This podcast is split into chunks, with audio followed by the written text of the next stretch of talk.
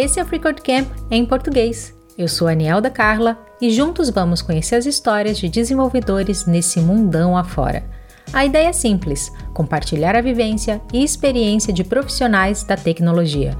Cada um com sua jornada, todas elas aqui, para que possamos aprender, nos inspirar e aplicar esse conhecimento em nossa própria vida tech.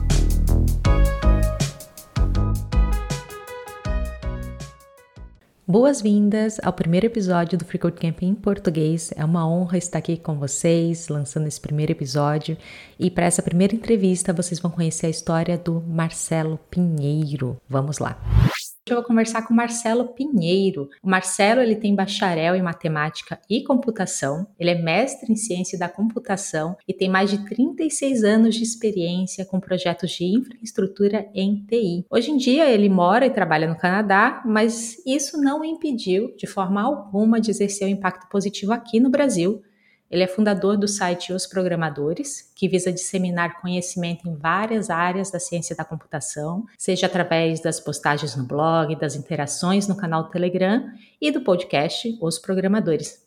Além de tudo isso, o Marcelo é também um contribuidor ativo e muito bem quisto aqui no Freecode Camp, então, seja muito bem-vindo, Marcelo, e muito obrigada por ter aceitado o convite de participar nessa primeira temporada do Free Code Camp em português. Ah, eu que, eu que agradeço, Niela. Muito obrigado aqui pelo, pelo convite. É um prazer, uma honra estar aqui com, com você. Eu queria começar, eu sei que eu falei um pouquinho assim do seu background, mas eu queria começar com um desafio, né, para você, que é como que você explicaria o seu trabalho que você faz hoje em dia para uma pessoa que está começando agora na área da programação e sabe muito pouco sobre o tema. O, como é que eu explicaria o meu trabalho atual para uma pessoa que está começando em programação e sabe muito pouco do que está rolando na área, o que é tecnologia e tudo mais?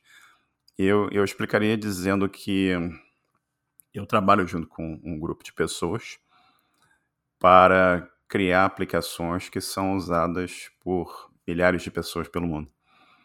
Basicamente seria esse que eu explicaria. Eu não entraria nos detalhes do que, que a gente faz em termos de programação e linguagens e tecnologias usadas, porque pode ser uma coisa um tanto quanto overwhelming. Né? E overwhelming no sentido de ser assim difícil para as pessoas entenderem que é tanta tecnologia, são tantos conceitos, são tantos é, são tantas siglas nessa área de, de, tecnologia que é muito fácil das pessoas terem uma, uma dificuldade de, de entender e muitos se assustam e acabam eh, perdendo a vontade de, de, explorar essa área tão interessante que é a área de tecnologia, a área de computação em geral. É porque as pessoas olham assim e falam, é tanta coisa, eu não vou aprender nunca, né? É assim, é, pode ser realmente muito desafiador. Mas você tem trabalhado, você tem trabalhado mais na parte de gestão de projetos, muito mais do que trabalhando com código em si, correto? Mais ou menos. Eu, eu, eu tenho, uns, tem dois anos mais ou menos, eu, eu mudei um pouco. Eu entrei, eu estava gerando no trabalho atual, eu estou liderando uma equipe de desenvolvimento de software. Né? E eu, eu tenho, como você falou, eu tenho hoje uh, quase 38 anos de, de TI. E uh, nesse, nesses 38 eu já trabalhei com programação, com construção de rede de fibra ótica, com infraestrutura em data centers, em grandes projetos de rede. E mais recentemente eu tive essa oportunidade de me tornar um, team lead. Então eu estou liderando um time de desenvolvimento propriamente dito no meu trabalho atual. E eu já estou nessa empresa em que eu trabalho há dois anos aqui. Nessa posição que você está, você tem tido experiência de contratar profissionais na área de programação ou essa parte de contratação não é contigo? Ah, eu ainda não estou tendo essa, essa necessidade de passar por essa experiência, mas eu já tive essa experiência em, em vários outros lugares também baseado na experiência que você já teve e também nos profissionais, no perfil dos profissionais que trabalham contigo hoje em dia, qual é o perfil do profissional que ele é procurado nos projetos que você trabalhou ou você trabalha? Como que é, em geral, o perfil desse profissional? Perfeito. E focando uh, um pouco em programação especificamente, né, que, eu, que é o, o tópico aqui do, do Free Code Camp, você, especificamente hoje no, no mercado, né, se você fizer uma, uma análise do que está em, em, demanda, você tem muita demanda por profissionais que entendam de, de JavaScript, de stack JavaScript em geral, muita gente que tenha a experiência com coisas como Node.js e React, né, para a parte de, de, o que a gente chama de front-end, né, que é a interface, o que você vê no, no seu web browser, você tem uma demanda bastante grande por essa, essa tecnologia. Né? Ah, no meu caso, especificamente, no nosso trabalho atual, a gente trabalha ah, desenvolvendo um produto de cloud computing, que a gente chama de Platform as a Service. Né? Então, você tem um, um conhecimento uh, de tecnologias associadas a, a, cloud computing, coisas como uh, Docker, Kubernetes, são tecnologias interessantes e, e, desejáveis de você entender, você ter conhecimento sobre o que, é Continuous Integration, que a gente chama de, de CI, né? Então, integração contínua e Continuous Deployment, né? ou, ou Continuous Delivery, é, seria, uh, seriam assim é, habilidades ou, ou, possibilidades, experiência desejada nesse tipo de trabalho que a gente desenvolve, né?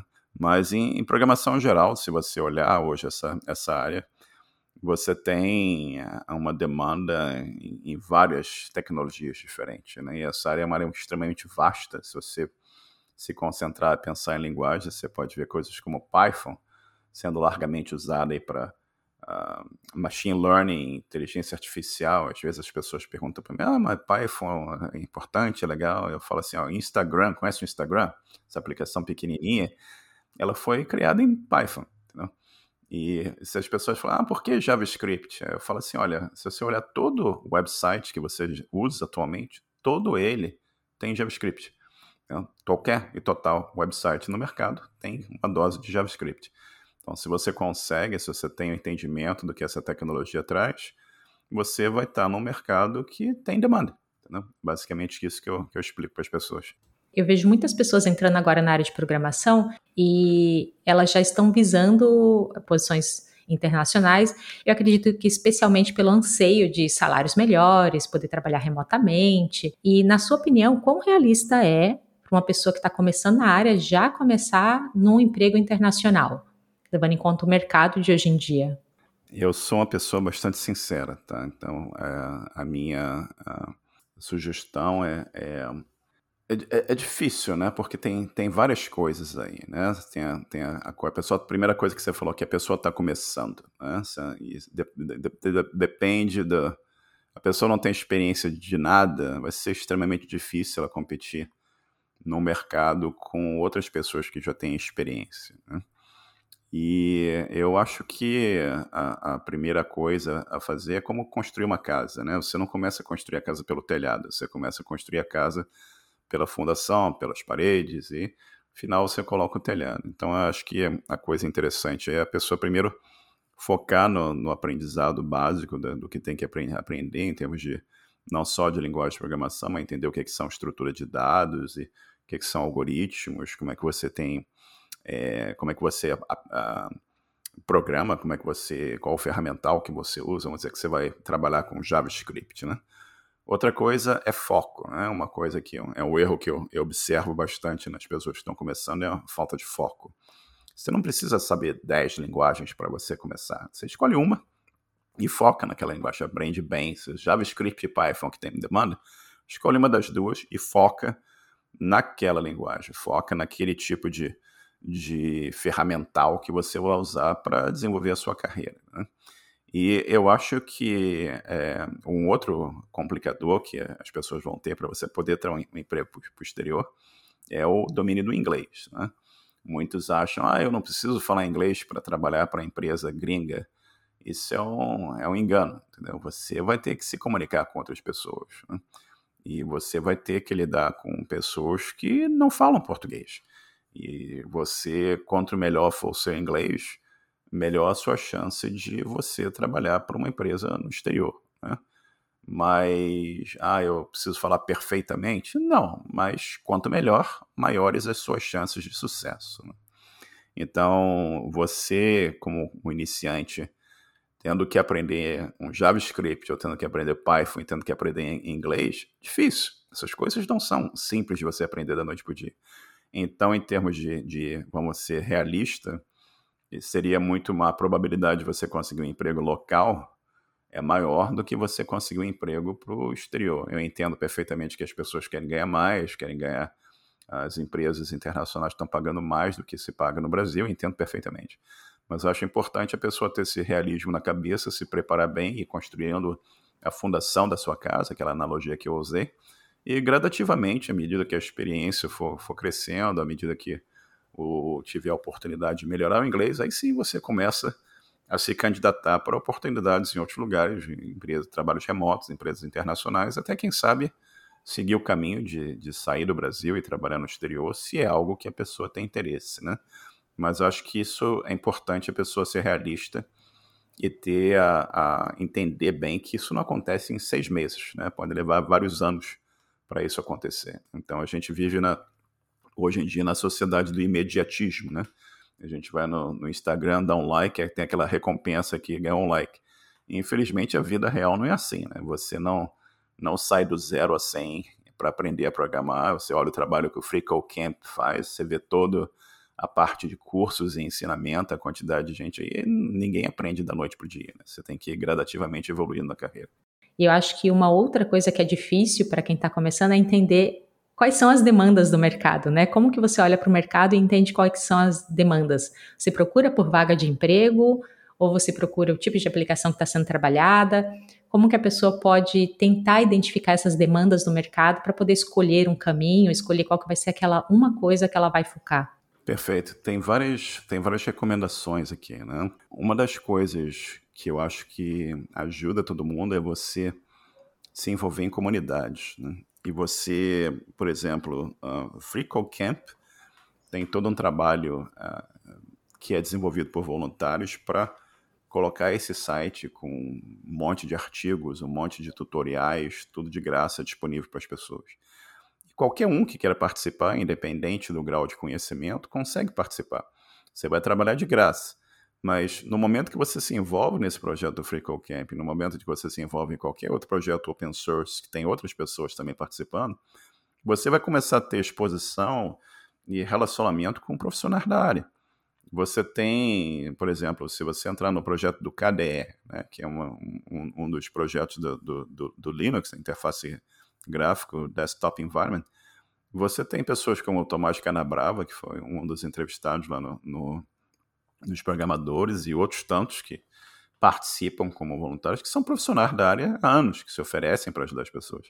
E à medida que o seu aprendizado vai, vai crescendo, quem sabe, através desses relacionamentos, apareça uma oportunidade de trabalho para você nas empresas que essas pessoas têm. Ou então a, a, vão aparecer é, alguém vai usar o que você criou no, num projeto open source que você, que você é, contribuiu, e aquilo pode gerar um interesse para você conseguir uma vaga em alguma empresa. Né? Outra coisa, e eu, eu, sugiro as pessoas podem ir lá o, o website dos programadores, tem um caso do Lucas. O Lucas foi um rapaz que entrou no nosso grupo lá dos programadores no Brasil, no Telegram, e ele viu os desafios de programação e ele fez o desafio número 2, que é um programinha para você listar números primos. Ele escreveu um programa em PHP e três semanas depois ele foi para uma entrevista de emprego. Perdão, uma entrevista de estágio. Nesse estágio pediram para ele escrever um programa em PHP para mostrar números primos. Ele já sabia fazer, ele fez, conseguiu o estágio e a carreira dele evoluiu. Né? Então ele falou para mim que cinco anos, sei lá quanto tempo, ele foi, ele foi efetivado naquele estágio, virou programador e foi evoluindo na carreira dele pelo fato dele ter feito aquele desafio. E uns anos depois, ele pegou aquele mesmo desafio, escreveu em Go, postou no LinkedIn no artigo. Uma pessoa da Serasa viu o artigo dele, convidou para participar de um processo seletivo e ele foi efetivado naquele processo seletivo e a carreira dele avançou ainda mais. Tá? Então, eu acho que se envolver em comunidades é, é, é fundamental. Você agora, e você, encontros locais, que a gente chama de meetups, é outra forma de você se envolver, conhecer gente, explicar o que é que você está interessado, explicar. Ninguém. A coisa que a pessoa precisa entender é o seguinte: ninguém sabe, nasce sabendo. Entendeu? À medida que você vai conversando com outros, você vai aprendendo, você vai e vai mostrando seu interesse, vai mostrando a sua disposição, vai contribuindo da forma que você puder, seja o que for que você consegue fazer. E outra forma de procurar ver demanda também, certamente, é olhar, por exemplo, sites como LinkedIn e o próprio Google. Se você entrar no Google e você mandar procurar por um emprego, sei lá, programador Java, programador JavaScript, programador React, você vai ver um monte de, de empregos no, no Google para eu quero saber, ó, sei lá, eu quero fazer, olhar o que, que tem de emprego no Canadá. Você entra lá e faz a busca e vai mostrar. O Google tem esse ferramental lá já. O, LinkedIn, você pode fazer assinatura de listas de emprego que te interessam. Então, você quer um, uma vaga de React, você configura e ele diariamente, toda vez que for postado alguma coisa sobre React, alguma vaga, ele vai mandar uma mensagem para você dizendo como que foi postado. Então são, são várias formas, né? Eu acho que a, a, iniciativa das pessoas é muito importante. Eu acho que é tão importante quanto o conhecimento de algum ferramental. Eu acho que você se envolver, mostrar interesse em participar, fazer perguntas, entendeu? E entender também o seguinte: não existe pergunta boba, toda pergunta é válida. Toda pergunta, ah, por onde é que eu começo? Como é que eu faço isso? E vai olhando o que as pessoas vão fazendo, né? E vai evoluindo gradativamente. É isso. O que eu gosto dessa sua resposta é que você não só responde como a pessoa pode procurar por, por essas vagas, mas também como ela pode ir se desenvolvendo a partir dessa busca. É muito interessante. E além disso, é, é muito legal a gente notar como existem várias formas, porque a sensação é exatamente essa: existem vários caminhos para se conseguir um emprego, e isso pode ser. É, overwhelming, pode ser algo assim que é difícil, né? Deixa a gente sobrecarregado. E eu acredito que a chave ali é se expor a experiências. Então eu gosto muito dessa história que você falou do Lucas, certo? Lucas, é, porque você tem, ele participou do desafio dos programadores e ali ajudou ele na parte do estágio, mas também esse mesmo desafio em uma outra, outra plataforma, no LinkedIn, também trouxe resultado. Poderia não ter trazido, sabe-se quantas e outras iniciativas ele tomou que não trouxeram resultados, mas quanto mais você se expõe, maior a sua chance de uma dessas iniciativas trazerem o resultado que você quer. É, muitas vezes você precisa tentar é, dezenas de vezes para conseguir trazer um resultado e faz parte, especialmente num campo cada vez mais competido, com mais pessoas é, investindo cada vez mais na qualidade técnica do seu trabalho. E você falou sobre as comunidades e você trabalha com comunidades, né? Porque os programadores é uma comunidade também. Você citou o Free Camp, que tem a comunidade, mas tem os programadores, tem um grupo no Telegram, do TI no Canadá também, em que as pessoas tentam se ajudar para conseguir se colocar fora do país. Você me explica um pouquinho como funciona a dinâmica? Sim, sim, explico sim. E se você me permitir, para antes de eu falar do, do TI no Canadá e do, dos programadores também das comunidades, se me, se me permitir voltar um pouquinho lá no, no Lucas e a, e a, coisa que você falou de pode ser overwhelming procurar por emprego, com certeza pode. E a, e a incerteza também. Deixa eu, deixa eu tocar um pouquinho nesses três tópicos, são, é uma, que é uma coisa constante que eu vejo na, na pergunta das pessoas. Né? Na, a, primeiro o Lucas. Né? O Lucas, eu, eu fiz esse pequeno sumário. Ele foi trabalhar para a Serasa, ele ficou um tempo lá na Serasa, depois ele foi trabalhar nas Ilhas Caimãs como programador, com uma equipe internacional. E já tem uns anos que eu, que eu não falo com ele. ele a última vez que eu falei, ele, tava, ele tinha virado nômade digital e estava indo para a Indonésia para um projeto, entendeu? Então você vê o que que ele ter feito um desafio que a gente tem no site gerou de oportunidades na vida dele. E você falou assim, ah, mas ele teve certamente outras coisas que não. Ah, com certeza, um monte de coisa não dá certo. Eu tive várias coisas na minha vida que eu tentei e não deram certo. Então eu acho que, infelizmente, na vida não existe certeza de nada. O que você tem que fazer é acordar e fazer o melhor que você pode fazer hoje e amanhã você ajusta, entendeu? Deu errado hoje, amanhã você tenta fazer alguma coisa um pouquinho melhor e vai ajustando o seu, seu caminho. E pode levar semanas, pode levar meses, pode levar anos. Mas é a tal da persistência é importante, entendeu? O foco que eu falei é importante. E um, uma coisa de cada vez. E você falar, ah, pode ser assim, difícil, muito volume de informação. Certamente, uma sugestão que eu dou para as pessoas é o seguinte: faz uma listinha, pega um papel, um lápis ou Google Docs no computador e faz uma listinha das coisas que você quer fazer. E em vez de você focar em 50 coisas, olha aquela lista e pensa assim, quais são as três que eu quero fazer hoje? Ou qual é uma que eu vou fazer hoje? E faz. Aí à medida que você vai fazendo, vai riscando da lista. Uma, uma por dia. Está tá muito grande a tarefa? Quebra aquela tarefa em pedacinhos menores e vai quebrando uma tarefa. Cada dia você vai fazendo uma tarefinha quando você for ver, você vai ter feito um monte de coisas sem se preocupar com 200 coisas à frente, entendeu? Escolhe só alguma coisa para aquele dia. O papel da consistência, né? Ser consistente e ter smart goals, que são goals, assim, é, objetivos smart, pequenos, é, e que você consegue dar conta, porque senão a procrastinação entra com tudo. Sim, se você colocar um objetivo na sua vida do tipo assim, ah, eu vou criar o próximo Uber, esse é um objetivo enorme, né? É uma coisa absolutamente enorme. Então você tem que começar, o que é que eu faço? É a primeira coisa que eu vou fazer, eu entender o que é Uber, entender o que é isso. Tem, tem uma lista de coisas a fazer, né? Mas indo para a tua pergunta sobre é, comunidades, né? Eu, é, eu gosto de ajudar, eu, faz, faz tempo que eu sempre é, penso em como é que eu posso ajudar as pessoas. E a forma de ajudar as pessoas é passar a tua experiência, né? Vão ter pessoas que, que vão, ter ouvir, vão te ouvir, vão achar interessante, vai ser útil para eles. Vai ter pessoas que vão achar que, vão achar que não, não, não faz sentido para eles o que você está falando. Mas a gente tenta ajudar, né? Então, quando há uns anos atrás eu, eu juntei amigos, o Paganini, o Bernardino, o, o Sérgio e, e, o Marcos, o Washington, esse grupo de administradores foi crescendo.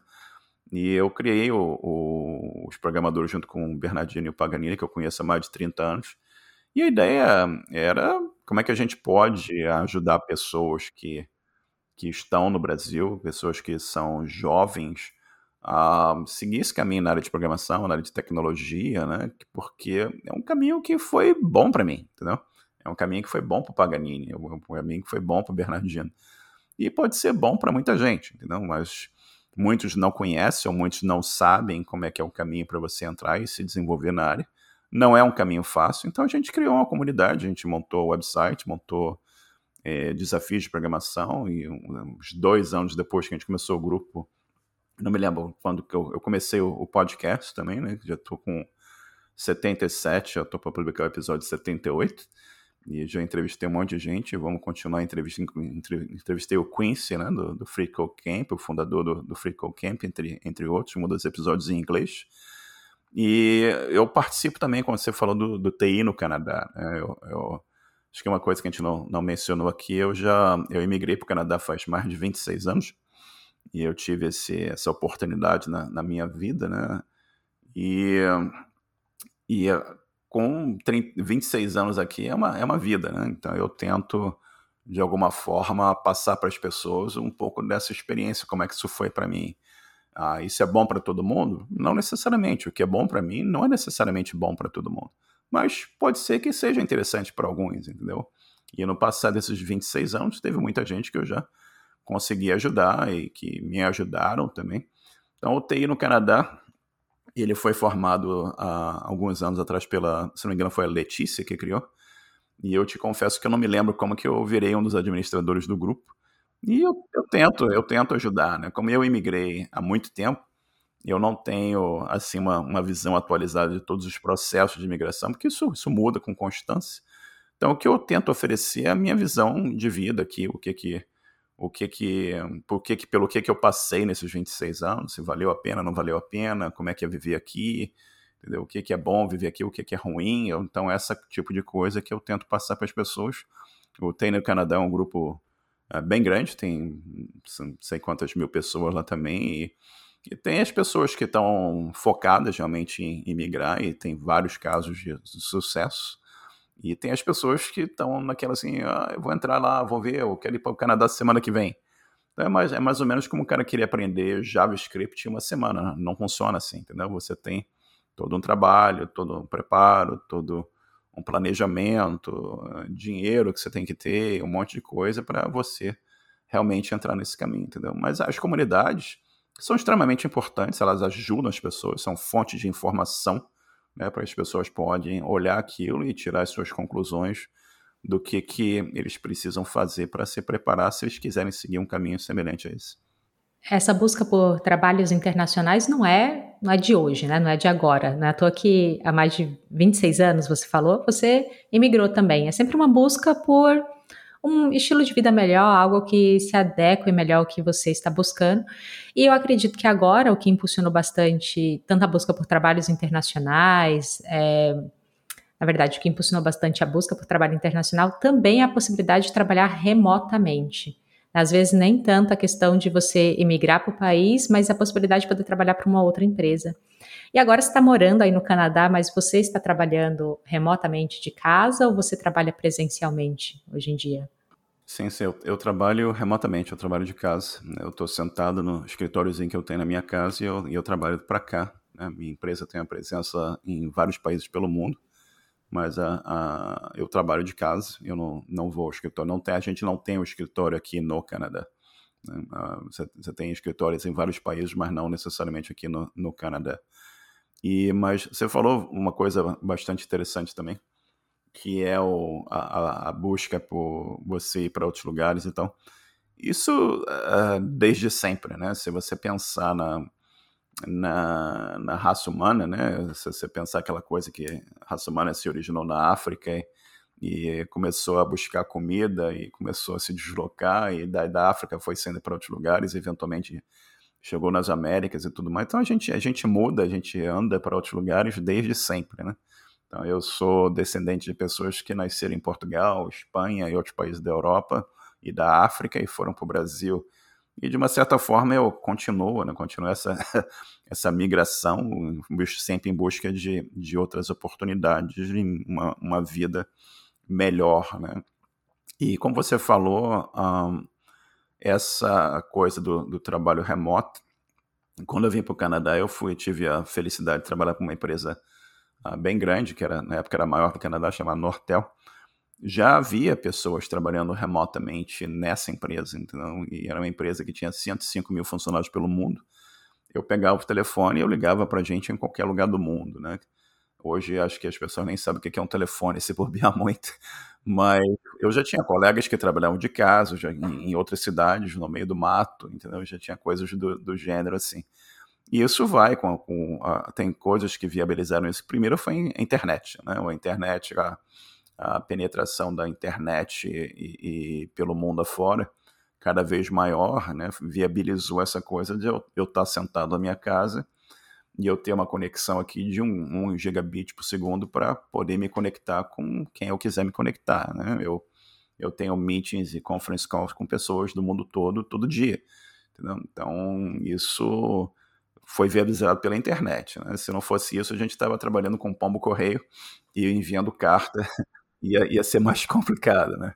Mas um, o trabalho remoto também é uma coisa que aumentou, porque as empresas estão sempre tentando, é, de uma certa forma, é, reduzir os seus custos. Né? Então você começa. A, não só a redução de custo, mas também a, a, o volume de profissionais é, por exemplo, você precisa de gente, você não encontra gente no Canadá ou você não encontra gente nos Estados Unidos, você vai buscar gente em outros lugares onde essas pessoas estão. Se você tem a pessoa que consegue fazer o trabalho que precisa ser feito e a pessoa tem a, a experiência necessária, tem o domínio do idioma, mas ela mora em, no Brasil, ou em Timbuktu, ou o que seja, as empresas vão atrás dessas pessoas.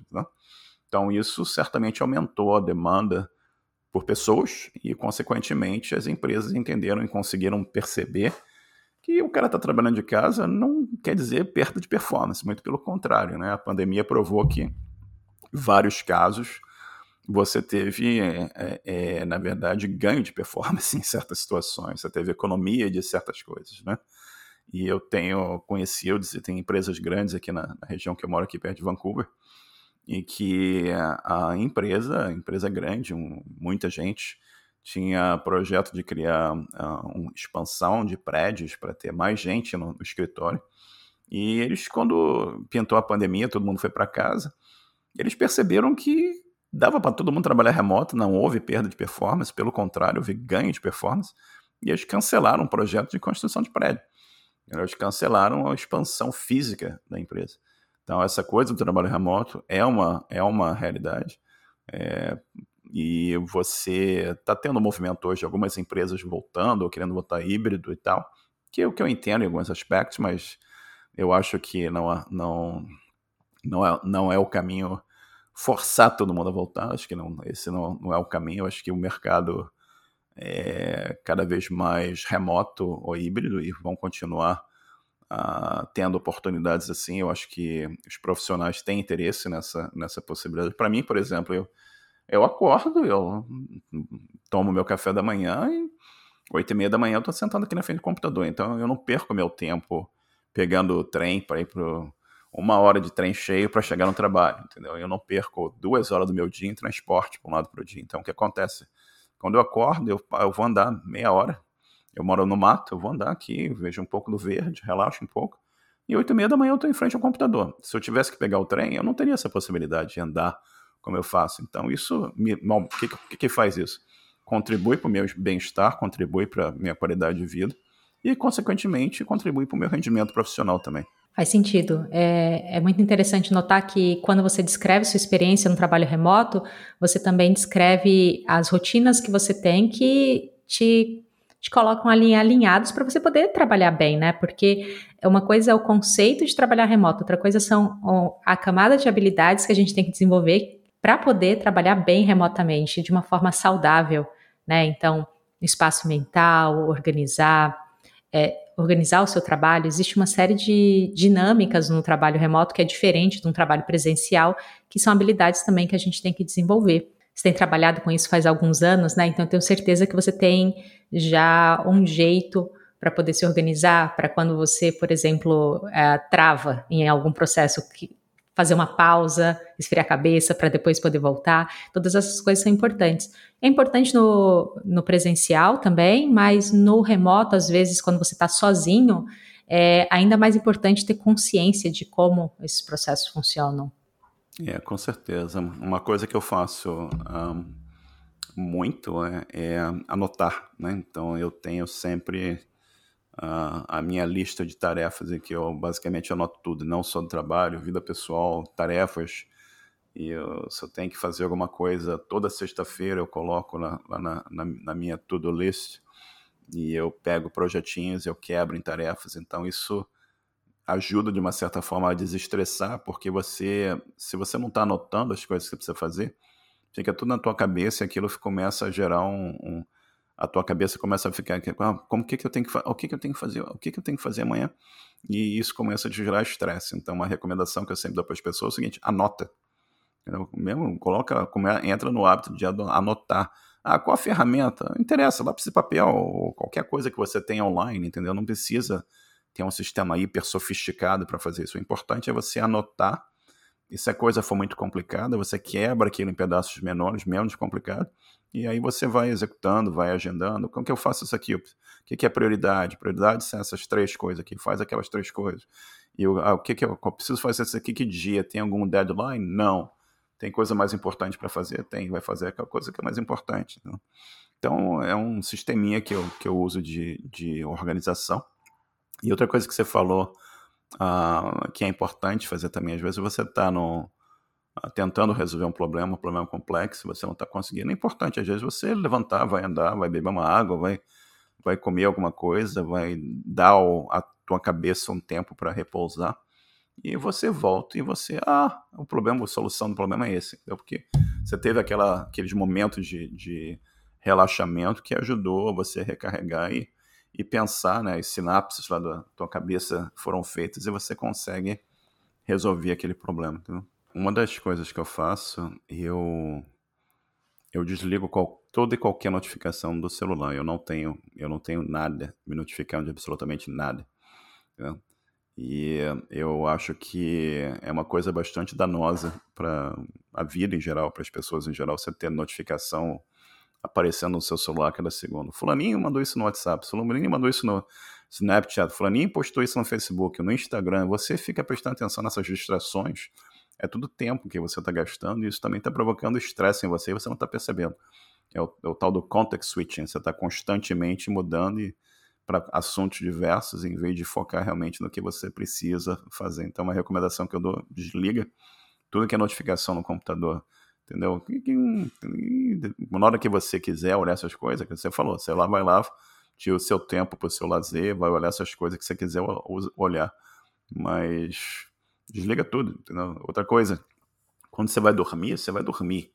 Desliga a notificação de celular, celular bipando a noite toda, não existe isso, pelo amor de Deus. Entendeu? Então vamos, vamos realmente procurar ter uma, uma boa uh, higiene para você dormir, né? Vamos, dormir bem, vamos descansar bem. Essa coisa, ah, eu, eu vou virar à noite fazendo isso aí, você vai ficar mais improdutivo, mais cansado, mais estressado, entendeu? O sono é fundamental para você ser, ser produtivo. Outra coisa é tomar cuidado com beber café, entendeu? Você, ah, eu, eu bebo 50 xícaras porque programadores precisam beber café. Vou dizer uma coisa para você, eu não bebo café, eu nunca bebi café. Entendeu? Chá, eu só tomo chá herbal, que não tem cafeína, e raramente eu bebo chá também. Então, eu não preciso tomar café para trabalhar. Eu acho que não entra nessa que você tem que se encharcar de café e energético e isso só vai fazer mal para sua saúde. E depois, daqui a 20 anos que você ouviu a minha entrevista e falou isso, achou que eu estou errado, você vai lembrar de mim e vai falar assim, pô, aquele cara falou que isso aqui era uma porcaria e ele tinha razão. é isso aí. É, esse negócio de trabalhe, é, trabalhe enquanto eles dormem, eu acho que é receita para um burnout. Então, é preciso ter uma mente livre das toxinas da ausência de sono, para que você consiga é, oferecer o seu melhor e ter qualidade de vida, né? Porque a nossa vida não é o trabalho, o trabalho faz parte dela. Então é importante saber dividir esse espaço. É, você não deve é, viver para trabalhar, né? Você, você trabalha para viver, né? O trabalho vai te gerar um sustento, vai te gerar uma grana que você precisa para viver na sociedade capitalista, né? E vai te, espero eu também, gerar satisfação nas coisas que você está fazendo, né? Que se você está trabalhando alguma coisa que não te traz satisfação, a minha recomendação para você é o seguinte: vai procurar um trabalho que te traz satisfação. Senão você vai ser uma pessoa infeliz na tua vida toda, entendeu? É, eu entendo que às vezes está difícil, você não consegue entrar na coisa que você acha que vai te dar satisfação, você tem que ter um trabalho que te traz sustento, entendo perfeitamente, mas busque sempre alguma coisa onde você consegue combinar o seu sustento com uma coisa que te deixa feliz, né? Que não tem nada pior do que você acordar e pensar assim, porra, lá tenho eu que ir trabalhar nesse negócio aqui que é uma, não tenho paciência, né? E a melhor coisa é você acordar e falar, pô, legal, eu vou lá trabalhar com essa ferramenta, com esse projeto, com essa coisa aqui que eu estou achando super interessante, eu estou criando uma coisa que vai ajudar gente pelo mundo afora, como o projeto do, do Free Code Camp, entendeu? Que são coisas altamente gratificantes na vida. Então, sempre procura alguma coisa que vai te trazer felicidade e, e vai te deixar entusiasmado quando você acordar de manhã. Nessa segunda parte da nossa conversa, eu queria focar um pouco sobre os tipos de habilidades necessárias para as pessoas entrarem, entrarem no mundo da programação e aqui eu acho que eu vou abordar bastante sobre os desafios que vocês criam nos programadores e vários insights que você pode dar. Por exemplo, aqui no Free Code Camp a gente foca bastante em oferecer cursos para que as pessoas possam aprender e ter esse primeiro contato, né, a formação em HTML, CSS e assim por diante. E nos programadores vocês têm os desafios, vocês têm os artigos, o podcast. Eu lembro de, do comentário que você fez um pouco no início dessa nossa entrevista, que estava falando como esses desafios ajudaram o Lucas, por exemplo, a conseguir se preparar para o emprego. E em uma outra entrevista que você deu, eu lembro que você comentou sobre como a pessoa, sem notar, ao fazer esses desafios, ela está crescendo o portfólio dela. Ela nem está notando, mas está crescendo o portfólio. E eu gostaria de te ouvir falar um pouco mais sobre, para quem está começando agora, o que, que é um portfólio e a importância dele para os profissionais da tecnologia, a importância de um portfólio. Perfeito. Vamos, vamos quebrar a pergunta por, por partes aqui. Né? Você perguntou para mim quais são assim as habilidades, as coisas que eu acho que são importantes da, das pessoas terem, o que, que elas devem fazer.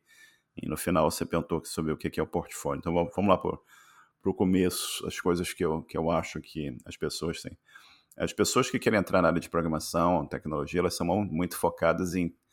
Eu, eu tenho que aprender linguagem de programação. Sim, você vai ter que aprender linguagem de programação, mas uma coisa que é fundamental é o seguinte: primeiro, ter interesse.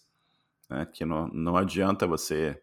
Eu, como é que eu faço para criar o Uber em uma semana? Isso não vai acontecer. Tá?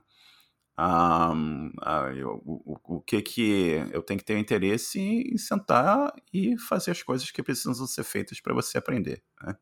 Eu, te, eu quero. É difícil, eu acho que você tem que entender que não é, não é meia hora, não uma semana. Se você está olhando propaganda, o cara está falando, aprenda a programar em três meses, você vai ficar milionário.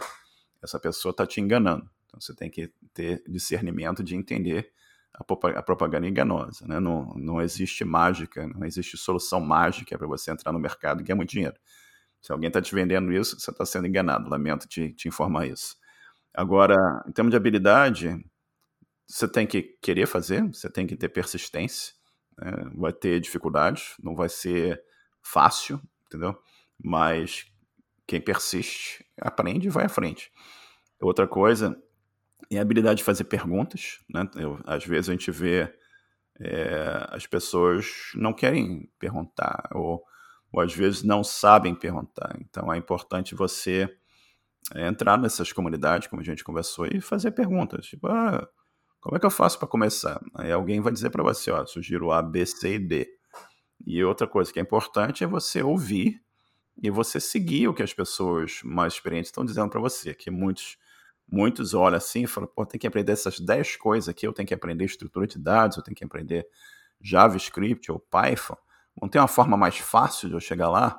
Infelizmente não tem a forma mais fácil. Você tem que fazer as coisas que não, não tem. É como você queria aprender, ah, eu quero aprender a, a pilotar um avião. Ah, ah, tá aqui, você tem que ter X horas, você tem que estudar essa tecnologia, você tem que entender de, de aerodinâmica, de um monte de outras coisas. Ah, não tem um caminho mais rápido para aprender a pilotar o avião? Infelizmente, não tem. Né? Então, foque em, em, em, ter a vontade de aprender, foca na persistência. Um, outra coisa é é o foco. Né? Foca uh, aquela coisa que a gente estava falando de não tenta aprender 50 coisas ao mesmo tempo, que você não vai aprender nada. Né? Escolhe uma coisa e vai aprender uma coisa. Então, você está notando aqui que eu falei um monte de coisa, em momento nenhum eu falei, você tem que começar já sabendo uma linguagem de programação. É assim, você vai aprender como é que você programa. Aí vem o tópico do, do portfólio e dos desafios. E o que a gente criou, a gente criou vários desafios. Se você olhar os, os acho que a gente tem uns 12 a 14 desafios lá nos programadores, nada comparado com o que o Free Code Camp tem, mas são desafios iniciais que ajudam as pessoas a se desenvolverem. Né? O primeiro desafio, o desafio 1, ele explica para você como é que você usa Git e GitHub, que são duas ferramentas usadas em tudo que é ambiente moderno de, de programação. E a pessoa aprendendo aquele, fazendo aquele desafio número um, ela já vai conseguir começar o desafio 2, 3, aquilo. Ele precisa fazer o desafio 1 um para fazer os outros. E à medida que você vai fazendo os desafios, a cada desafio que você faz, você está colocando a sua solução no GitHub. O GitHub é um repositório é mundial, é um serviço mundial, né, que o, o dono é, é, a Microsoft, né, e ele basicamente é uma, é uma comunidade de, de programadores e empresas que tem o seu código armazenado lá. Alguns projetos são open source, são projetos de domínio público, alguns projetos são privados, mas à medida que a pessoa está fazendo os desafios, ela está colocando o código que ela está produzindo no repositório público no GitHub, repositório dos programadores. E isso está gerando para ela um portfólio que ela pode gerar para outras pessoas e falar assim: olha, isso aqui que eu fiz para o desafio número 7 é a minha solução para o desafio 7. Quando ela vai para uma entrevista de emprego, quando ela vai para uma entrevista de estágio, que seja, pergunta: ah, o que, que você já fez aí na sua vida? O cara pode abrir aquela página lá do, dos programadores, que mostrar os desafios que ele fez, mostrar a participação dele naqueles desafios, ou dela, né, e mostrar quais são as, as as, as dificuldades, a, linha de pensamento, e usar aquilo como a, a, a sua referência, entendeu? Um trabalho fala por si só.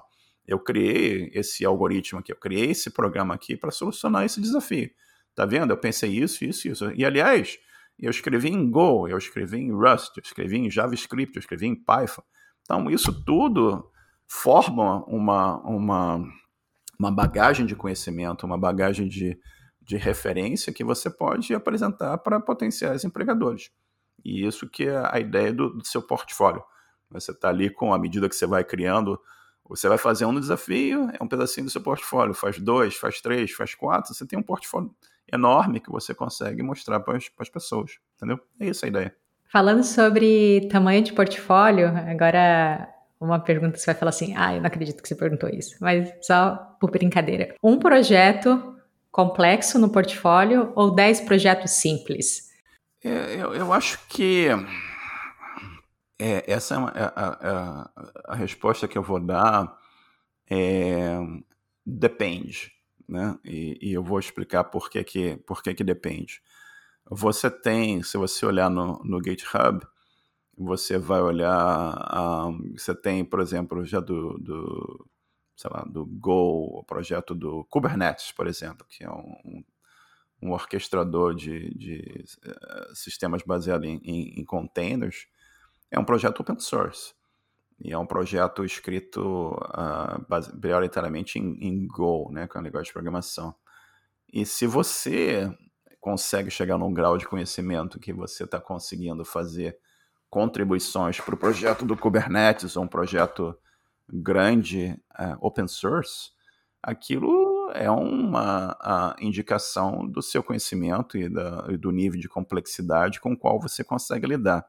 Então, se você só tem no seu portfólio, no seu GitHub, contribuições para aquele projeto e mais nada, e a pessoa, ah, mas você só contribui para um projeto? Sim, mas você contribui para uns projetos mais complexos do mundo, nos projetos, maiores projetos de, de open source que tem no GitHub. Então a pessoa fala assim, o cara tá, fez um monte de contribuições, criou, sei lá, alguma coisa que está fazendo uma aplicação de cloud que está é, super usada por um monte de gente. É um repositório SAMA, o, o, o cara criou está sendo usado por 5 milhões de pessoas. é uma tremenda uma contribuição. Entendeu? Mas aí tem outro lado da moeda. O cara fez, sei lá, a pessoa fez 100, 100 contribuições para projetos pequenos, ou fez 10 contribuições para projetos pequenos. Eu acho que um, não é a quantidade que necessariamente vai. É, é, indicar o que, que você está fazendo. Eu acho que qual foi a contribuição? Eu, eu entrei em 10 repositórios e eu mudei o, o README, eu mudei o comentário no, no, no programa. Uh, não é uma coisa assim substancial. Né? Eu acho que é sempre importante pensar mais na, na qualidade da sua contribuição, o que, que você está fazendo, do que efetivamente na, na, na, quantidade de repositórios ou projetos nos quais você está trabalhando. Acho que seria essa, essa minha visão. Ah, eu agradeço a resposta. Eu sabia que eu ia elaborar essa perguntinha infame que você ia dar uma resposta maravilhosa. Não tinha dúvida nenhuma disso. Queria falar um pouquinho sobre formação formal e informal. Por exemplo, quando você migrou para o Canadá, você já tinha a sua formação em bacharel, você já tinha o seu mestrado, né? você não, você sempre deixa claro o quanto você vem de um contexto que você já tinha contato antes com tecnologia, o contexto de privilégio que você tinha. Eu acho muito legal como você sempre toca nesse assunto. E aí a gente tem sempre essas discussões hoje em dia no que o pessoal fala assim: será que ainda vale a pena entrar numa faculdade ou fazer um tecnólogo? Ou eu vou atrás desses cursos online, seja os gratuitos, como tem no Code Camp, ou cursos pagos, eu vou fazer um bootcamp. São várias opções. Então, dado esse contexto que eu falei, é o que, que eu estou curiosa, né? Você acha que ainda é necessário fazer uma faculdade ou através de cursos livres as pessoas conseguem a quantidade de habilidade necessária para um primeiro emprego? Isso vai ser uma, isso vai ser uma resposta bem longa, que tem, tem, tem, muita, tem muita coisa empacotada nessa pergunta aqui, né? A primeira coisa foi a, a coisa que você falou para mim do, do, privilégio, né? Eu, eu, nasci no Rio de Janeiro, classe, classe média, e eu tive o privilégio de, de eu estudei, eu cheguei a estudar a quinta, sexta e sétima série do, do que a gente chamava ginásio na época em escola pública, né? Escola do, do estado, do Rio de Janeiro, ou do município, não me lembro direito. Mas eu estudei em escolas privadas boas depois dessas escolas públicas. Então tive esse privilégio. Eu fiz curso de inglês pago né, por sete anos no CCA, por, um pago e um outro privilégio que me ajudou a saber o inglês que eu, que eu sei hoje. Nem todo mundo tem essa possibilidade. E esse estudo me viabilizou eu, eu entrar no vestibular, o que hoje é o, é o, Enem, acho que chama no Brasil, né? E eu entrei para o UERJ, né, onde eu fiz o meu, meu bacharelado em matemática e computação. E depois eu entrei no mestrado na UF, onde eu fiz o, o mestrado em Universidade Federal Fluminense, onde eu fiz o mestrado em, em computação, sistemas distribuídos. Né? Então, é importante falar desse privilégio que, que nem todo mundo tem. Né?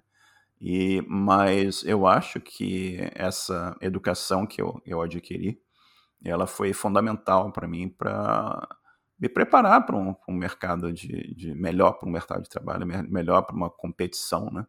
E, uh, infelizmente, uh, ou felizmente, a vida é uma competição. Você tem que estar tá competindo com gente que tem todo tipo de, de preparo. Né? Quando eu emigrei para o Canadá, e eu cheguei em Calgary, que foi a cidade que eu, que eu vim morar na época, eu, se eu não me engano, em 97, 70% da população da cidade tinha nível superior.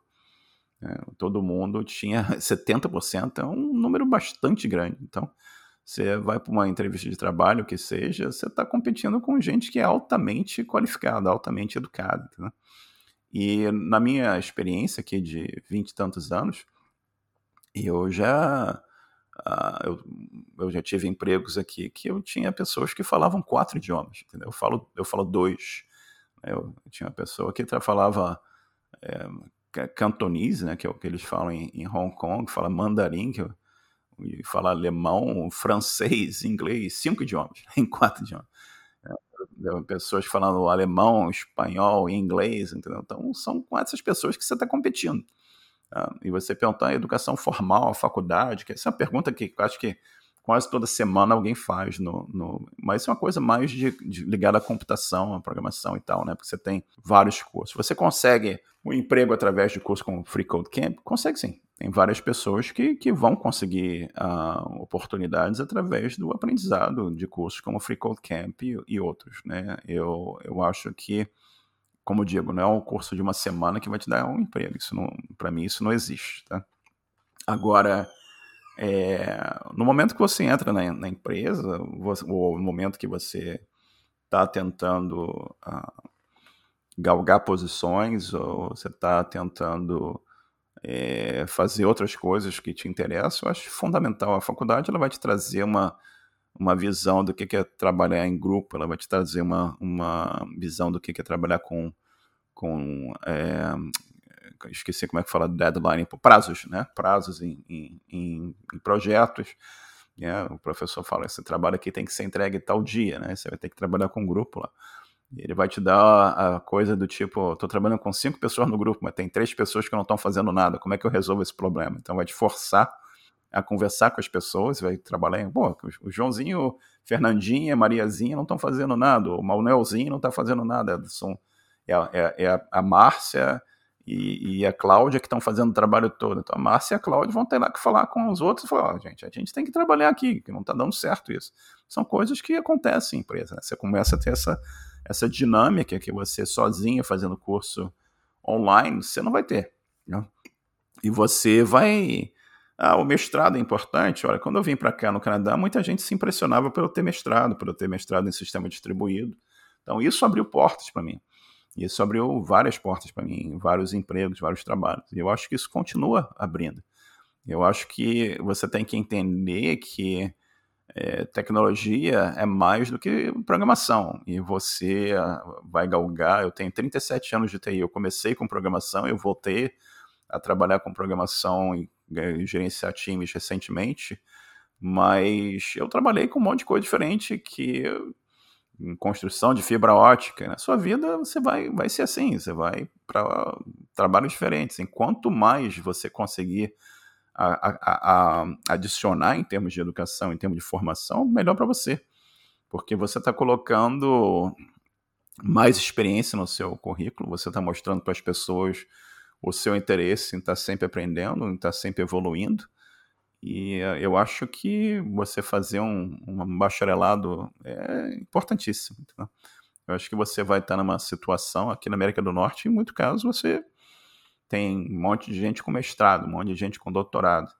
Então, quanto a esse povo vai competir por uma vaga com você, então quem está recrutando vai olhar assim, essa pessoa tem essa skill, essa skill, essa skill. Quem, quem que traz mais na bagagem para gente?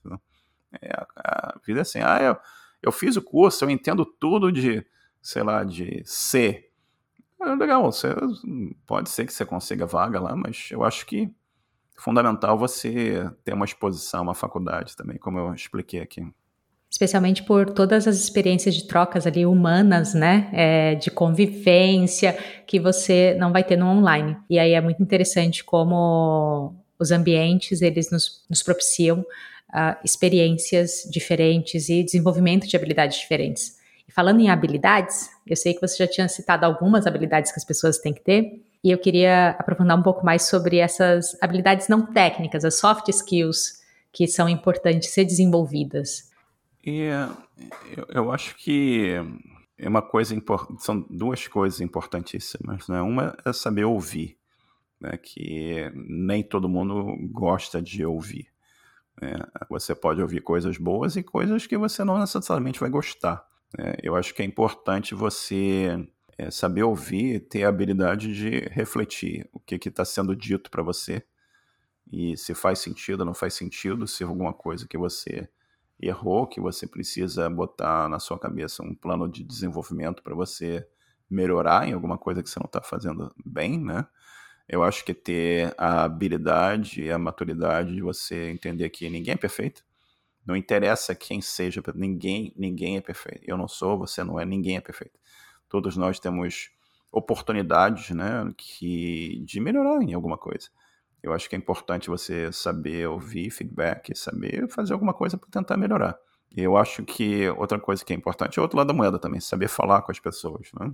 E você, se você não sabe uh, se expressar ou comunicar a sua necessidade ou, ou comunicar o que precisa né, ser feito por A, B, C ou D, é algo que é importante você desenvolver, né? Porque eu trabalho com uma equipe, eu tenho, nossa, minha equipe são sete pessoas comigo, e todo santo dia nós temos é, reuniões que nós estamos discutindo necessidades, e um comunica com o outro, trabalha junto, e é fundamental você saber se comunicar. O trabalho de criar programação, criar aplicações, não é só você sentar e escrever o código, você tem que conseguir sentar e conversar com as pessoas. E fulaninho, o que, que isso não está funcionando aqui? Por que vamos tentar tal coisa, o que, que você acha que a gente deveria fazer para resolver esse problema? Quais foram as coisas que a gente já fez? E ouvir o que as pessoas fazem. Esse diálogo constante, essa interação constante é extremamente importante. Outra coisa é a tal da, da empatia, né? Se você. Alguém chega para você e fala, falando, eu não tô. Eu não tô conseguindo fazer isso aqui, dá para tu me ajudar e tocar, vamos sentar junto aqui, me ajuda aprender isso aqui. Se você, você tem que ter essa, essa habilidade. Todo mundo está no mesmo barco. Isso é uma coisa complicada. Tá? E se você a pessoa chega com essa necessidade para você, você fala, oh, se vira isso não é problema meu, você não vai longe na área de programação. Você vai morrer na praia. Tá? Então é fundamental que você tenha a capacidade de trabalhar com as pessoas. Né? Você ego é uma, é uma coisa muito ruim para a vida. Então, quanto menos ego você tiver, melhor. Então, e você tem que ter a, a percepção e a maturidade na sua vida para entender que o que você está aqui para fazer, a melhor coisa que você pode fazer é ajudar os outros. Você ajuda os outros, você tenta fazer com que aquela pessoa seja mais feliz ou que ela consiga, quem sabe, melhorar no emprego dela, ter um salário melhor, que vai ajudar, ter um impacto social na família dela, vai ter um impacto social na, na comunidade que aquela pessoa vive. Então, se você consegue entender isso, você vai ser um excelente profissional, entendeu? E, obviamente, você vai ter que saber a parte técnica, mas tu tem que conseguir ter esses soft skills que, que a Nielda está falando aqui também. Se tu não tem isso, vai ser difícil. Eu já vi pessoas que eram excelentes tecnicamente, mas infelizmente não tinham a soft skills, né? Eu já vi casos de pessoas indo para emprego, a gente achando que ia ser super bem, e a pessoa brigando com o companheiro, com o colaborador no, na frente de clientes e outras coisas mais. E, infelizmente, a pessoa não está mais naquele emprego, né? Então, são coisas que você tem que prestar atenção e pensar, é, entender que é, o trabalho é mais do que só codar e beber café. perfeito, perfeito. E o último nesse bloco de skills, eu sei que a gente já, você já deu uma pincelada nisso, mas eu sei que você tem uma opinião forte sobre esse assunto e eu queria que você falasse mais um pouquinho em inglês. Tem várias coisas a falar aqui, né? Primeiro, no meu caso específico, eu tive o privilégio de aprender inglês. Uh, eu comecei a aprender inglês, eu tinha oito anos de idade, então faz tempo isso, né? E, e eu estudei sete anos num curso excelente, eu aprendi um monte de inglês. A primeira vaga de programador, primeiro emprego que eu fui fazer uma entrevista, é, eu fui entrevistado em inglês pelo dono da empresa. E eu consegui, eu peguei a vaga, porque eu falei inglês, eu me expressei bem, eu tinha recomendação, então isso tudo me ajudou a pegar aquela vaga. E eu, quando eu entrei no processo de uh, imigração para o Canadá, eu tive que. Uh, uma das etapas do processo foi fazer uma entrevista com uma pessoa que tinha um carro que chamava Consul, Immigration Consul, né? Tipo um oficial que fazia várias perguntas para mim. Né? A primeira pergunta que ele fez, que, que era, ele olhou o histórico do mestrado, perguntou para mim em inglês, entrevista em inglês, né? Ele perguntou assim, o que é programação heurística? Eu expliquei o que era programação heurística. Então, o fato de eu saber inglês abriu essas portas para mim e eu tô aqui há 26 anos, né? Minha filha nasceu aqui, eu tenho eu tenho dos meus 37 anos de experiência, 26 no Canadá. Então imagina todas as experiências profissionais que eu já vivi que só foram viabilizadas pelo fato de eu ter aprendido inglês. Então esse, esse é o Marcelo, essa é a experiência do, inglês, do impacto da, do inglês na vida do Marcelo. Agora, se você olhar o mundo em geral, e se você olhar as oportunidades e, e os tópicos que nós conversamos aqui na nossa entrevista de trabalho remoto, tecnologia e tudo mais, quando eu comecei na minha carreira, lá para a década de 1980, não tinha Free Camp, não tinha os programadores, não tinha internet como a gente conhece hoje, né? Você não tinha ah, comunidades, você não tinha WhatsApp, você não tinha Facebook, você não tinha Google. Eu lembro de eu, eu ganhava mal, eu, eu ia numa livraria que tinha no centro do Rio de Janeiro, ainda existe essa livraria, e eu ia na livraria e só tinha livro em inglês. Eu abria o livro e olhava o livro e eu, ah, esse capítulo aqui, o livro custava uma fortuna, entendeu? E eu ganhava mal, não dava para comprar aquele livro, eu aprendia na livraria. Eu lembro da universidade, numa uma cadeira que eu tinha na universidade, o professor chegou assim e falou: Isso aqui é o livro do nosso programa aqui de, de nosso, nossa cadeira de arquitetura de computadores, livro do Andrew Tenenbaum. E é um livro excelente. A má notícia é que só existe em inglês. Ele falou assim: boa sorte. Então, dados os privilégios, eu consegui é, passar por esses caminhos, entendeu? Eu entendo perfeitamente que aprender uma linguagem ao mesmo tempo que você está tentando, ou perdão, aprender um idioma, né, como inglês ou o que seja, enquanto você está tentando também aprender o que é algoritmo, o que é data structure, o que é uma linguagem como o JavaScript, o que, são, sei lá, async programming, async functions, isso é extremamente difícil, entendeu? Então, mas é, o, o, caminho é a mesma coisa que a gente tem que a gente veio falando aqui. Você vai quebrando o problema em pequenas coisas, né? E eu falo para as pessoas, eu tenho recomendações que eu coloco no grupo, eu falo, você quer? Você não fala nada de inglês? Beleza. A primeira coisa que você vai fazer é você vai mudar o seu computador que está em português, o seu mobile que está em português, você vai mudar para inglês. Muda lá, vai no settings e muda o idioma para inglês aquilo por si só vai te forçar a entender o que é file, o que é save, o que é. Você vai começar a pegar um, umas palavras.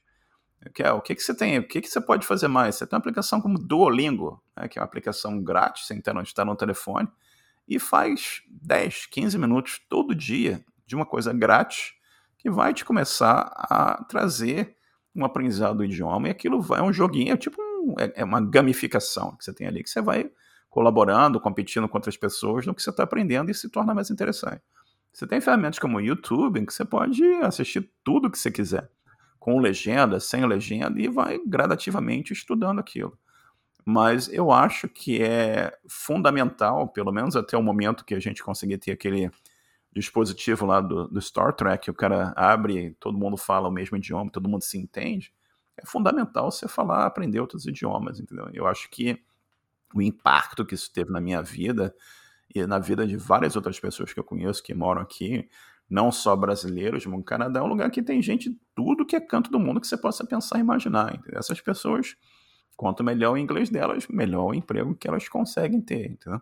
Então, eu dei uma resposta longa aqui, mas eu espero que explique a, a importância que eu, que eu vejo em você saber o idioma e, e algumas formas que as pessoas podem usar também para para melhorar. E outra forma, cara, é ler. É, entra no site da CNN, entra no site do, do jornal que você quer ver em inglês, ou francês, o que você quiser aprender. A internet hoje está aí para você aprender o que você quiser aprender. Né? Você tem que, obviamente, ter o foco, ter o tempo, sentar e fazer. Acho que tem esse caminho. No, no Brasil, eu notei, tem ainda, ainda é muito difícil você você encontra bons profissionais que conseguem trabalhar com, com tecnologia em geral e quando eu falo tecnologia não é só programação né tem vários segmentos de tecnologia mas ainda tem muita gente muito boa tecnologicamente que não fala inglês e as pessoas têm muita dificuldade de, de aprender inglês. Eu acho que fazer um trabalho nessa área, aquilo que a gente conversa de vez em quando sobre uh, uh, ajudar as pessoas a aprender inglês é, é fundamental. Uh, eu acho que é um caminho que você sabe inglês, você vai abrir muita porta para você, entendeu? E mas com isso dito, eu tenho visto um, uma, me, uma melhora. Eu tenho visto mais pessoas mais jovens né, é, investindo nisso também. Mas como eu disse, não é fácil, né? Mas é, é o caminho. Agora que eu queria conversar contigo é, são sobre os desafios de, da vulnerabilidade que a gente encontra aqui no Brasil. Existem outros lugares no mundo também, mas eu vou falar aqui do nosso país, né? O país que eu vivo, o país em que você nasceu pensando aqui num cenário, e eu confesso que parte da inspiração dessa sessão, da nossa conversa, foi a partir de uma das entrevistas que você teve, que você citou que você recebeu doações de computadores para pessoas que estavam aprendendo apenas através do celular. Então, essas perguntas elas surgiram a partir da, do, é, da reflexão que eu fiz a partir dos seus comentários, né, só para você entender assim o contexto. Então, pensando numa pessoa que não tem muitos recursos, ela não tem um computador, ela aprendeu tudo pelo celular, né? E aí, ou pelo celular do vizinho, ou foi para uma lan house, ela fez os corres dela, mas ela adquiriu conhecimento técnico. Ela tem um conhecimento técnico ali. Como que essa pessoa entra no mercado de trabalho agora que ela já fez a parte mais difícil, que era começar a aprender e aprendeu? Aprender sem um computador é bastante difícil. Né? Você tem uh, aplicativos, o próprio FreeCodeCamp hoje tem uma aplicação mobile em inglês, acho que não está em português ainda, né? Que certamente ajuda. Uh, tem mais recentemente o, o uh, como chama o é, eu vou falar vou soletrar repl repl.it né? Eles criaram uma aplicação é, mobile que basicamente cria uma, um computador no seu celular. Você pode usar aquilo para você codar alguma coisa, testar e você pode compartilhar aquilo com outras pessoas que podem colaborar com você. Mas é difícil, é muito difícil você aprender sem ter um computador. Eu vou dar um, um, um exemplo do, do, meu caso, como é que eu comecei. Era, era muito tempo atrás, eu era criança. E um vizinho meu, o pai dele é, trabalhava em companhia aérea e foi aos Estados Unidos e voltou com um computadorzinho para ele, que era basicamente um, um tecladinho, um, um Timex Sinclair 1000, um tecladinho que você conectava na antena da televisão, que acho que as pessoas não devem nem saber hoje o que é uma antena de televisão, e você é, ligava o computador, aparecia Basic, que era uma linguagem de programação, e você gravava os seus programas numa uma fita cassete, uma fita de música, que muita gente aqui que está ouvindo a gente, possivelmente jamais viu uma fita de cassete de música, né? E eu aprendi Basic na casa desse meu vizinho, do Ricardo, e a gente era eu, ele e um outro colega, o Roberto, e nós, nós passamos basicamente umas férias todo, todo dia olhando e programando alguma coisa. E, o interesse da gente era criar videogame, né? A gente queria criar videogame ali, tudo criança, né? Mas foi ali que eu, que eu dei meus primeiros passos, né? E eu não tive, eu tinha uns 13 anos naquela época. E o meu primeiro computador, acho que eu ganhei do meu pai, eu já tinha uns 17 anos, por aí assim, então. Mas, como disse, dá para aprender com o computador dos outros, dá para aprender com o seu celular? Dá. Vai ser fácil? Não. Como é que você entra no mercado de trabalho? É da mesma forma que eu, que eu descrevi.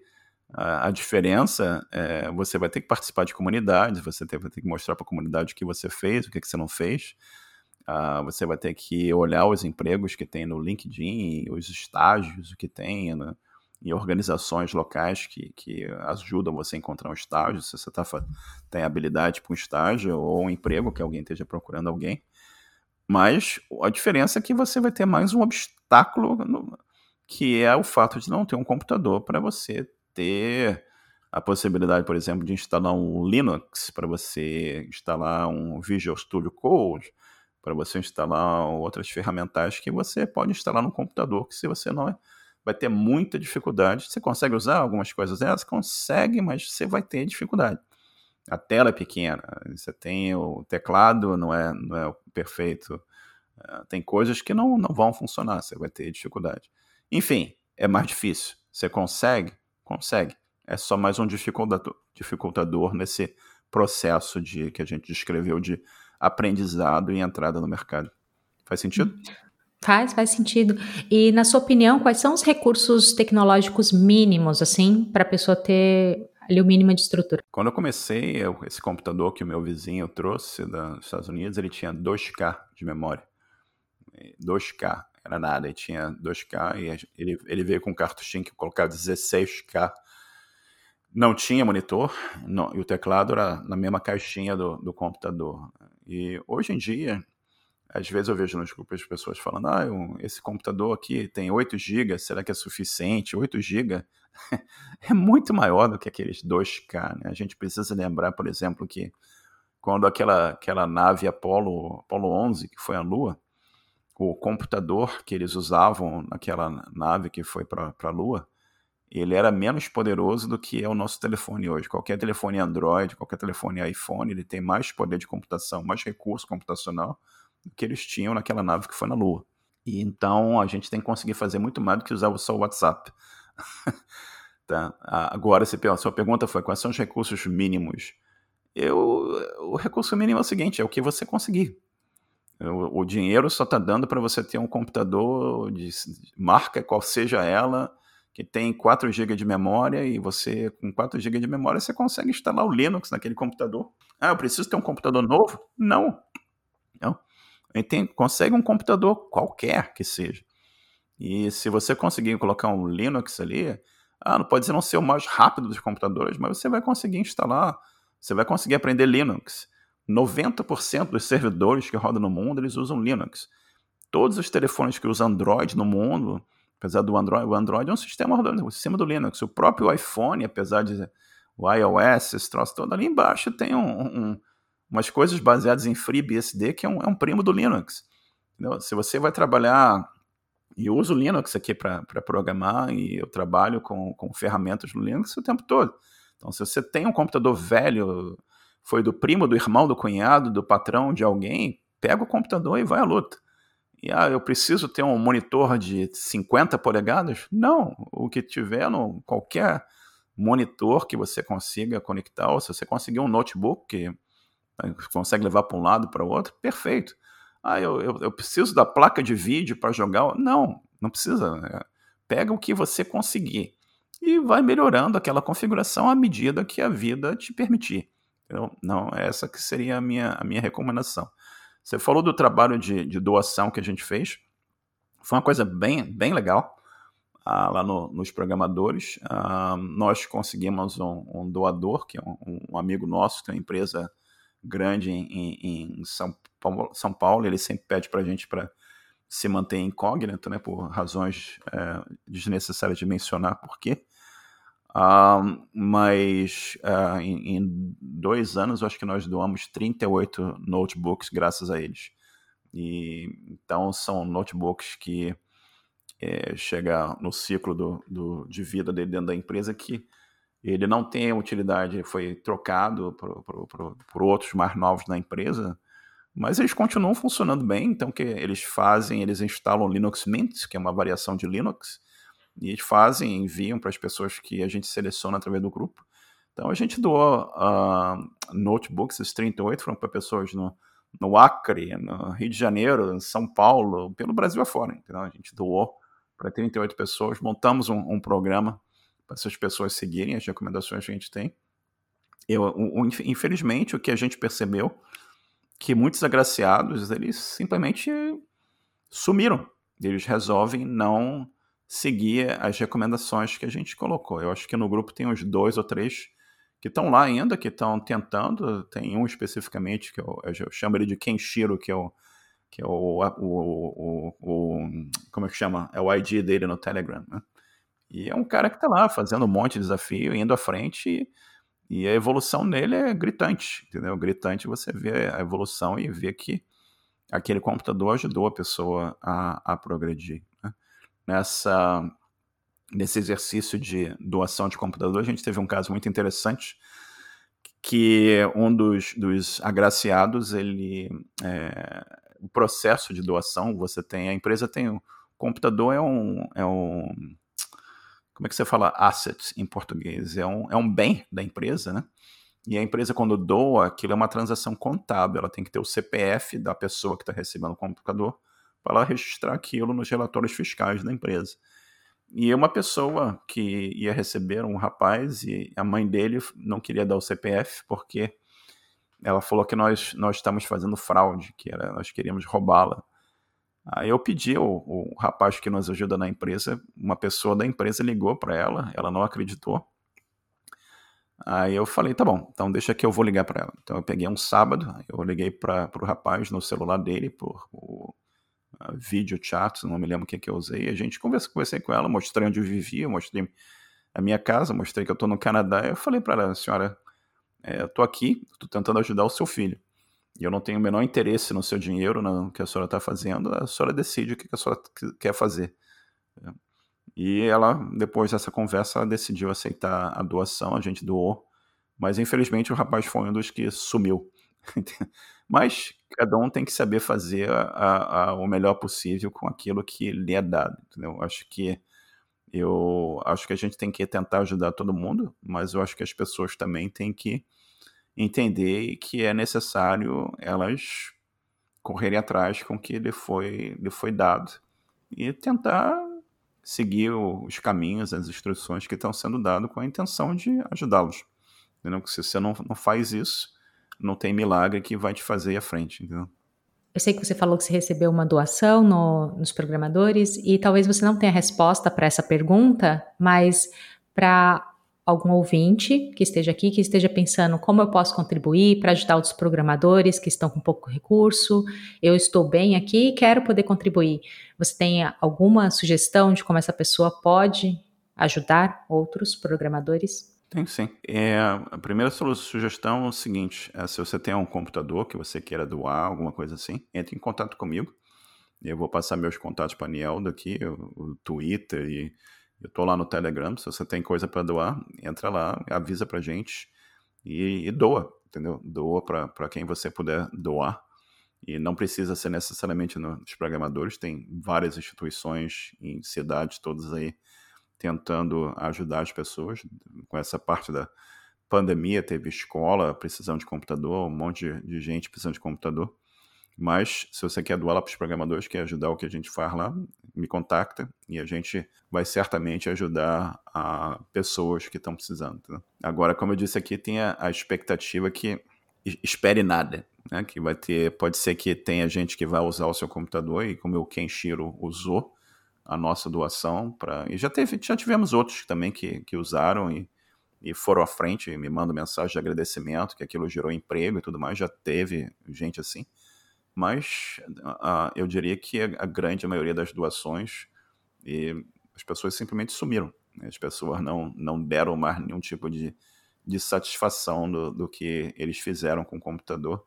Eu entendo que cada um tem a sua dificuldade na sua vida, que a gente não entende quais são as dificuldades, mas me deixa assim entristecido, talvez não sei, é mais frustrado. Eu acho que eu gostaria de ver essas pessoas progredindo, mas a gente tem que doar sem a antecipação ou sem a expectativa que elas vão seguir o que a gente está fazendo ou, ou, vão seguir à frente, entendeu? Doa porque você quer doar, que você está fazendo, tentando fazer o bem e não tem expectativa nenhuma.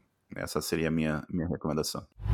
E agora eu queria fazer três perguntinhas para as pessoas poderem entender um pouquinho mais sobre você, tá bom? Então são só três curiosidades sobre você. E a primeira é o que, que você está aprendendo hoje em dia ou aprimorando, né? O que, que atualmente você está aprendendo?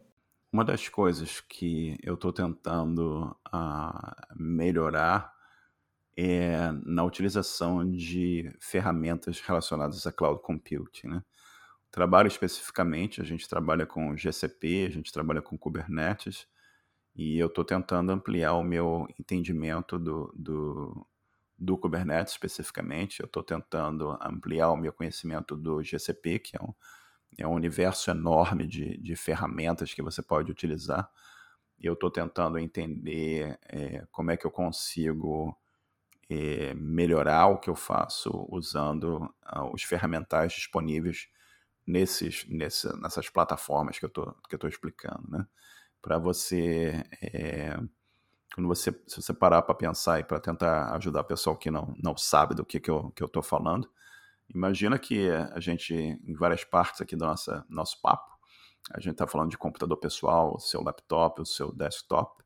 E quando eu falo de cloud computing, você está falando de computadores que não estão na minha casa, eles não estão comigo, eles estão no data center do Google, ou no data center da Microsoft, ou no data center do DigitalOcean, de outras empresas.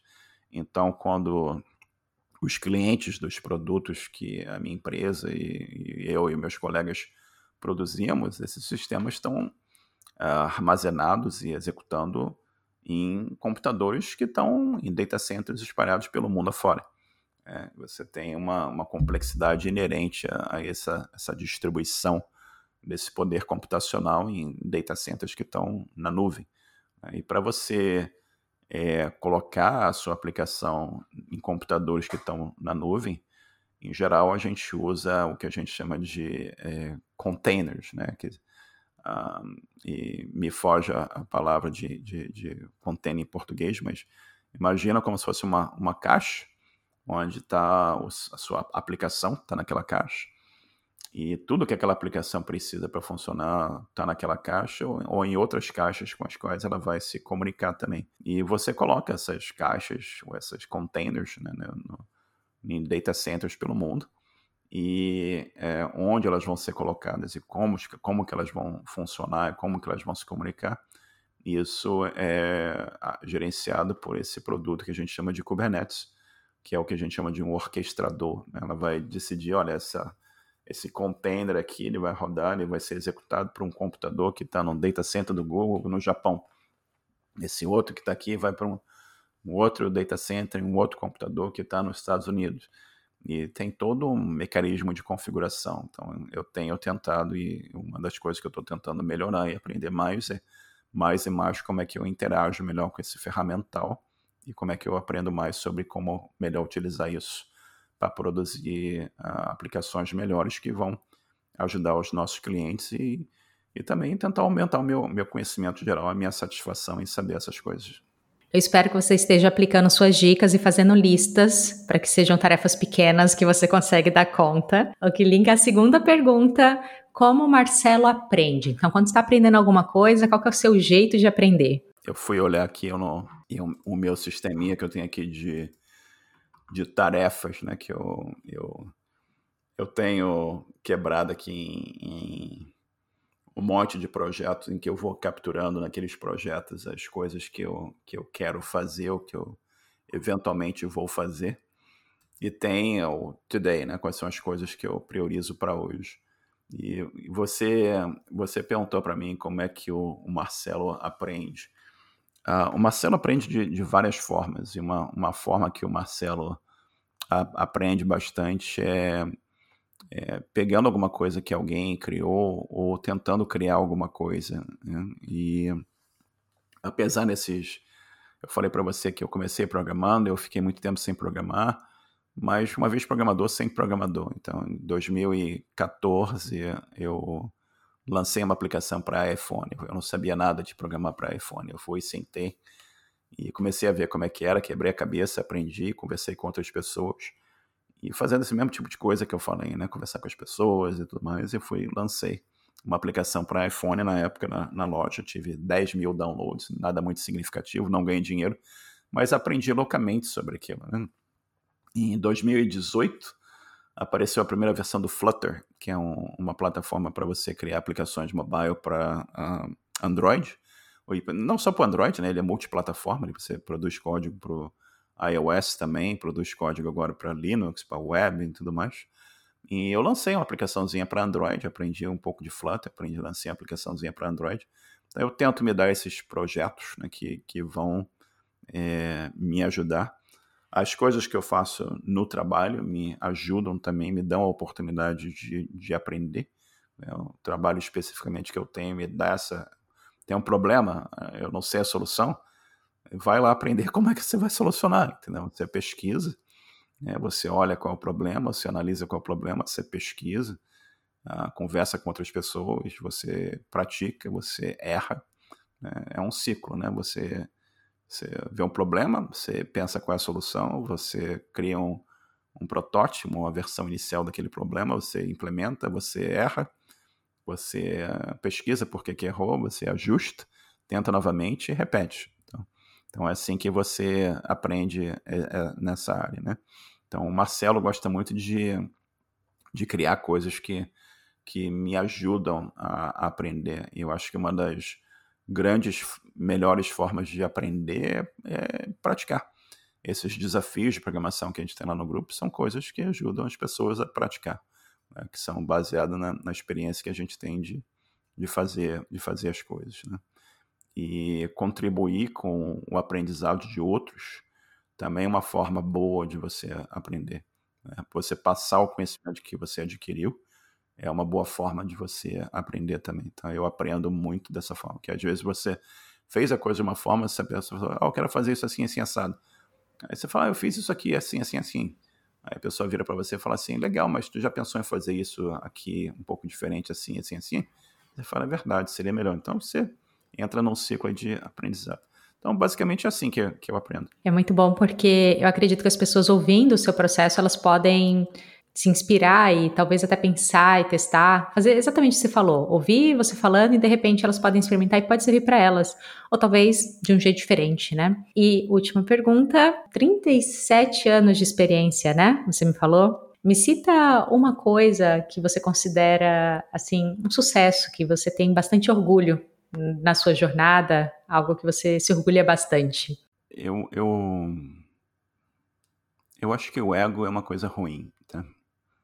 Você vai, você vai dizer assim, o que, que esse cara está começando essa pergunta com, falando que o ego é uma, é uma coisa ruim? Eu acho que eu acho que não tem, uh, eu não diria uma coisa, eu acho que é um conjunto de coisas, eu acho que é uma coisa, e, e, e não é me orgulhar, eu acho que são coisas que me deixam feliz, tá? Eu acho que são coisas do tipo, quando eu vejo casos como o do Lucas, né, e vejo caso como o Bernardo, que é outro artigo que está lá no, no site do, quando eu vejo vários outros casos de pessoas que mandam mensagem para mim e falam, pô, eu entendi como é que funciona isso aqui, isso me deixa feliz, muito feliz. Quando eu olho e vejo, uh, eu dei aula, uma coisa que a gente não, não, mencionou aqui, eu tinha um segundo emprego por quatro anos no Brasil, eu dava aula na faculdade três vezes por semana, e eu tenho alunos de, eu dei aula de 90, 93 a 97, né? E isso quer dizer, já tem aí, nossa, 30 anos que eu comecei a dar aula. Né? E essa, tem várias dessas pessoas que estão em contato comigo até hoje. Então, e muitas dessas pessoas viram para mim e falam: pô, Marcelo, obrigado por isso, obrigado por aquilo. Eu, eu, tinha a fama de ser Caxias, a gente tinha aula na sexta-feira até 10 e meia da noite, eu dava aula até 10 e meia da noite, que eu era pago para fazer aquilo e ajudar a ensinar as pessoas. Então, alguns falam para mim: eu aprendi com você a necessidade de ser sério no que a gente faz. Então essas coisas são muito recompensadoras, me deixam muito feliz. E de, de então eu prefiro usar a palavra felicidade do que talvez seja orgulho, talvez seja orgulho, mas eu acho que é felicidade, me, me traz a, a satisfação de, de, de, ver que aquela pessoa conseguiu evoluir na carreira dela por alguma contribuição que eu fiz na, na história desses 37 anos de, de carreira, entendeu? Você ter a oportunidade de ajudar os outros, eu acho que é uma coisa que me deixa bastante feliz. Quando eu olho para trás e vejo que a gente criou os programadores, a gente criou junto com os amigos que eu mencionei, a comunidade que a gente tem, a gente criou o podcast, a gente já tem 77 episódios, já entrevistei o Quincy, já entrevistei um monte de gente, um monte de profissionais aí de, do Brasil e do exterior que que trabalham na área e tem lá uma, uma coletânea de, de episódios para as pessoas ouvirem, se inspirarem, isso me deixa bastante feliz, entendeu? Quando eu vejo lá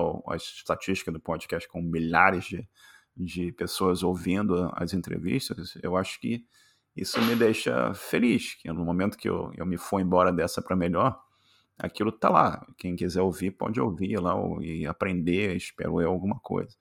Quando eu vejo pessoas mandando mensagem, eu consegui fazer isso, consegui fazer aquilo, pô, tô entendendo porque eu fiz esse desafio, isso me deixa feliz. Eu fiz uma resposta bem longa aqui, mas eu espero que eu te que diga aqui o que, que Eu poderia falar um 200 milhões de projetos, mas acho que no final das contas eu fico feliz quando vejo que as pessoas ficaram felizes e, e uh, eu fiz alguma contribuição positiva para a vida delas. É isso.